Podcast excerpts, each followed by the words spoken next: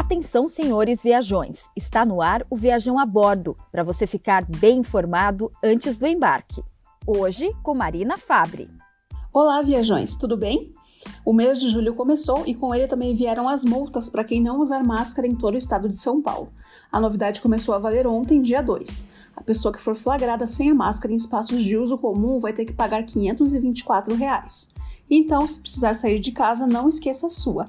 E leve junto também o viajão a bordo dessa sexta-feira, dia 3 de julho, que está no ar. A cidade de Tiradentes, em Minas Gerais, está totalmente fechada para os turistas. A prefeitura tomou essa decisão para conter o avanço do novo coronavírus por lá. Já os moradores só devem sair de casa para ir ao mercado, à farmácia, ao hospital ou para realizar saques ou depósitos no banco. Quem precisa trabalhar nas atividades essenciais ainda vai precisar apresentar um comprovante com uma declaração do empregador. Se alguém descumprir o decreto, pode pagar multa. Já o Parque Nacional dos Lençóis Maranhenses retomou as atividades turísticas nesse dia 1 de julho. O parque estava fechado desde o dia 22 de março.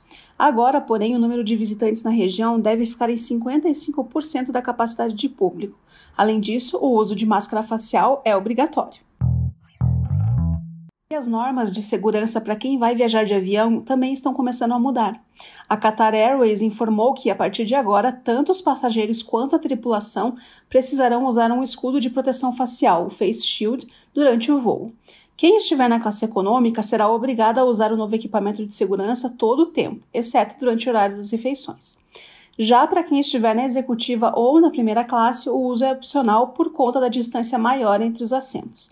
Os equipamentos serão distribuídos sempre no portão de embarque. A Airbus anunciou que deve demitir 15 mil funcionários no mundo todo por conta da pandemia. A fabricante de aviões anunciou uma queda de 40% nas atividades de negócio do setor da aviação comercial e classificou a crise atual como sem precedentes. A Airbus ainda acredita que a demanda por viagens aéreas só deve voltar em 2025 a patamares parecidos com o que existia antes da pandemia. Outra fabricante de aviões, a Boeing, divulgou essa semana em uma coletiva de imprensa algumas medidas para tornar suas aeronaves mais seguras e evitar a proliferação de vírus. Entre as novidades ainda em processo de desenvolvimento estão os banheiros equipados com luz ultravioleta, que é capaz de eliminar 99,9% dos germes presentes em superfícies em apenas alguns segundos. A União Europeia confirmou essa semana que os turistas brasileiros estão proibidos de desembarcar na Europa porque o Brasil ainda não controlou a pandemia. O grupo de 27 países europeus reabriu as fronteiras no dia 1 para que turistas de 14 países possam viajar para lá a lazer ou a negócios. Apesar da restrição de brasileiros em países da União Europeia, Portugal anunciou que vai abrir uma exceção para receber quem chega do Brasil. Isso só vai valer para viagens essenciais, como a trabalho ou para estudar. Antes do embarque para Portugal, o brasileiro precisa apresentar um teste de Covid-19 recente, que tenha resultado negativo.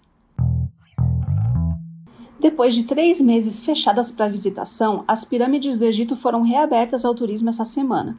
Esse foi o primeiro grande ponto turístico reaberto no país.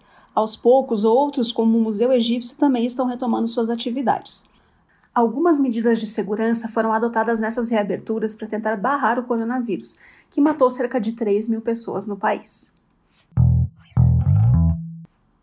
Agora, uma notícia que chega a ser engraçada. Taiwan está oferecendo voos falsos para quem quiser matar a saudade de viajar. Quem tiver interesse pode ir até o aeroporto de Songshan e fazer check-in. Depois, o viajante vai passar pelo controle de segurança e de imigração. E não para por aí, a pessoa chega a embarcar num avião que não decola. A aventura para por aí mesmo. e acredite, 7 mil pessoas se inscreveram para participar da experiência. 60 foram escolhidas para quase viagem. E você participaria? Conta pra gente lá no Insta, é blogviajão.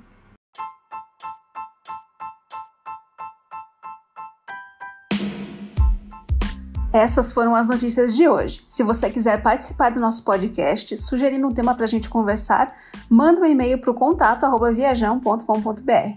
E se quiser se distrair com belas paisagens e muitas dicas, dá uma olhada no nosso perfil lá no TikTok. É também Viajão.